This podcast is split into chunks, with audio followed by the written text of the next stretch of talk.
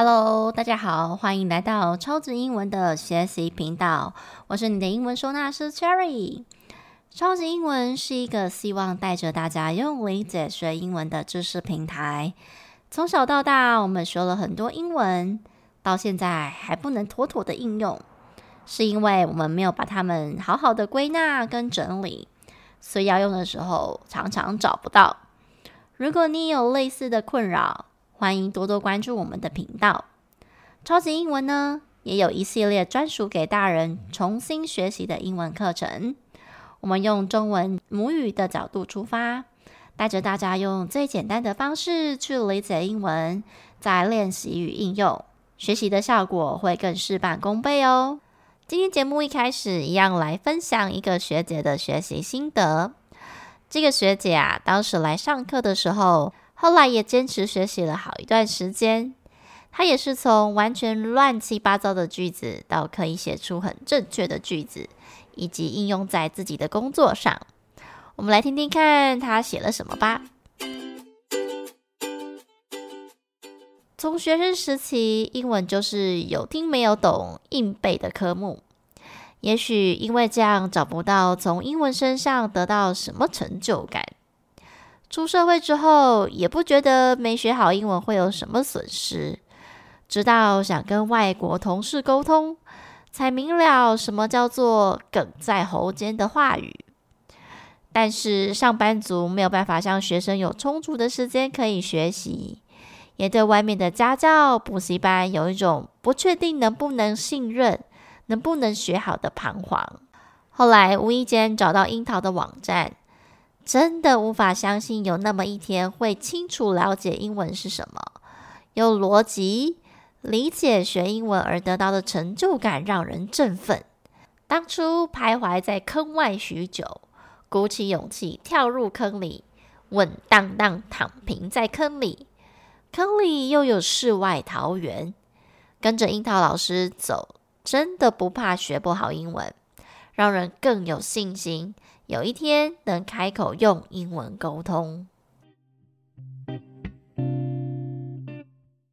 每次看到学生说真的理解英文到底在做什么的时候，其实我自己也蛮有成就感的，因为我自己在学生时期真的不太明白英文变化的由来，大部分都是靠练习题目写来的，或者是讲久习惯而已。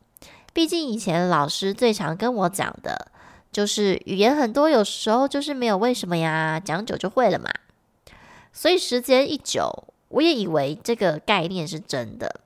后来自己当了老师，因为教学的过程而发现了这些英文变化的逻辑，所以我也致力于推广用理解学英文这件事情。毕竟每个学生来上课的时候，对于英文可以靠理解感到非常的讶异，尤其是大家出社会之后还要上班啊，下班都累得半死，再加上有的还有小孩或者是父母需要照顾，基本上就是蜡烛多头烧，已经没有办法再像以往的小孩那样子，我们讲习惯就好。我们在学习的路上需要更清楚、更有效率的练习方向。这样才能让忙碌的我们在学习的这条路上坚持下去。如果你今天是新同学，第一次听到这一集，别忘了先回头听听前面的分享哦。如果你是从第一集就 follow 到现在，相信你们应该有感受到，英文其实是真的可以靠理解学习的吧？接下来，今天的主轴就要来带你们了解。平时我们看到的这些 ing 到底是怎么回事呢？难道就是我们所讲的现在 ing 吗？所以我看到 ing 都跟现在正在是有关系的吗？好的，我们进入正题。我们前几集有来介绍，英文其实最重要的概念就是一个句子一个动词。可是我们在叙述事情的时候，又不太可能一个句子 always 就是只有一个动词嘛。所以，我们必须适时的将第二个以上的动词稍微做一些转变，或者是给它一些连接词，有桥梁可以接起来，让它们可以合理的存在。前面我们介绍了 to 不定词的功能，其中有一个就是可以把动词变成是不同的词性转换掉，放在不同的位置，当然也是有代表着不同的功能。然而呢，ing 它其实也是类似的概念哦，只是在英文里面，大家最常听到的是 ing 叫做动名词。那动名词顾名思义就是从动词变来的嘛。那最后要变成什么词，大家应该可以猜得出来了。没错，就是名词，不然为什么它叫动名词呢？用这样的概念啊，我们来去理解，其实这个用法就跟前面不定词 to 当名词的时候使用是一样的功能的，只是不定词有时候还会带着语气不太确定的概念，可是动名词没有，它单纯就是把原本的一个动作变成是一个事件。我举例来说，比如说我现在讲说 Cherry 花了十分钟听 Podcast，那这个。英文可能就会是 Cherry spent ten minutes listening to podcast。我们常常会不小心讲成 Cherry spent ten minutes to listen to podcast，就是因为念起来太顺了嘛。那我们就来理解一下为什么 spend 这边后面我们以前学到的文法会说，老师都会提醒我们说 spend 后面的动词必须要转换成动名词哦，写 to 是错的。那为什么呢？我们用这样的方式来理解。其实你想想看呢，我想要表达的是 Cherry 花了十分钟听 Podcast，他的语气没有什么不确定吧？就是非常肯定他在描述他花了十分钟做这件事情。所以我只要单纯的把听 Podcast 这个动词转换成是一件事情就好了嘛。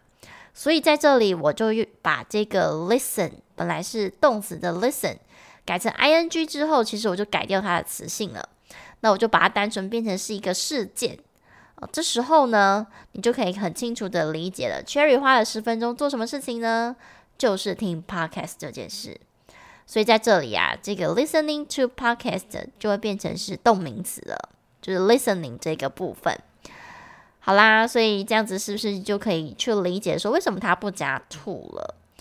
那另一种 V-I-N-G，其实在英文里面叫做现在分词。OK，大家听到这个专有名词，可能就会开始觉得哦，好难哦，因为可能有点陌生。其实这也是一个比较进阶的部分。那我们用比较简单的判断方式，就是你会发现哦，在这个位置不是当名词的功能，基本上它就是现在分词的管辖范围了。它通常都是用来描述状态居多。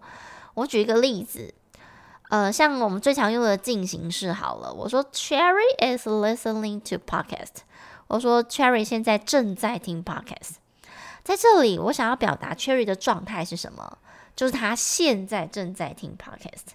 那在这里，这听 podcast 就不是一个事件了嘛？它是描述呃 Cherry 的状态，所以在这里，这个 ing 就不会是动名词。那也许你们一开始学不用了解到这么多词性的概念，你只要知道这个 V-I-N-G 它已经不是动词了，这样子就可以了。你就只要理解到这里哦，以后看到动词加 ing，它就不是动词喽。所以你有没有发现，像刚刚那一句 Cherry is listening to podcast，为什么进行式要加 is？就是因为它那个 listen 的动词，它已经转换词性掉了，所以我这个句子就没有动词，所以我必须要用一个 be 动词来帮忙。哦、这个也是我们在一开始好前面好几集有介绍到的，一个句子一个动词，所以没有动词的时候，我们必须要来靠 be 动词的帮忙，让这个一句一动，就是一个句子一个动词的概念能够成立。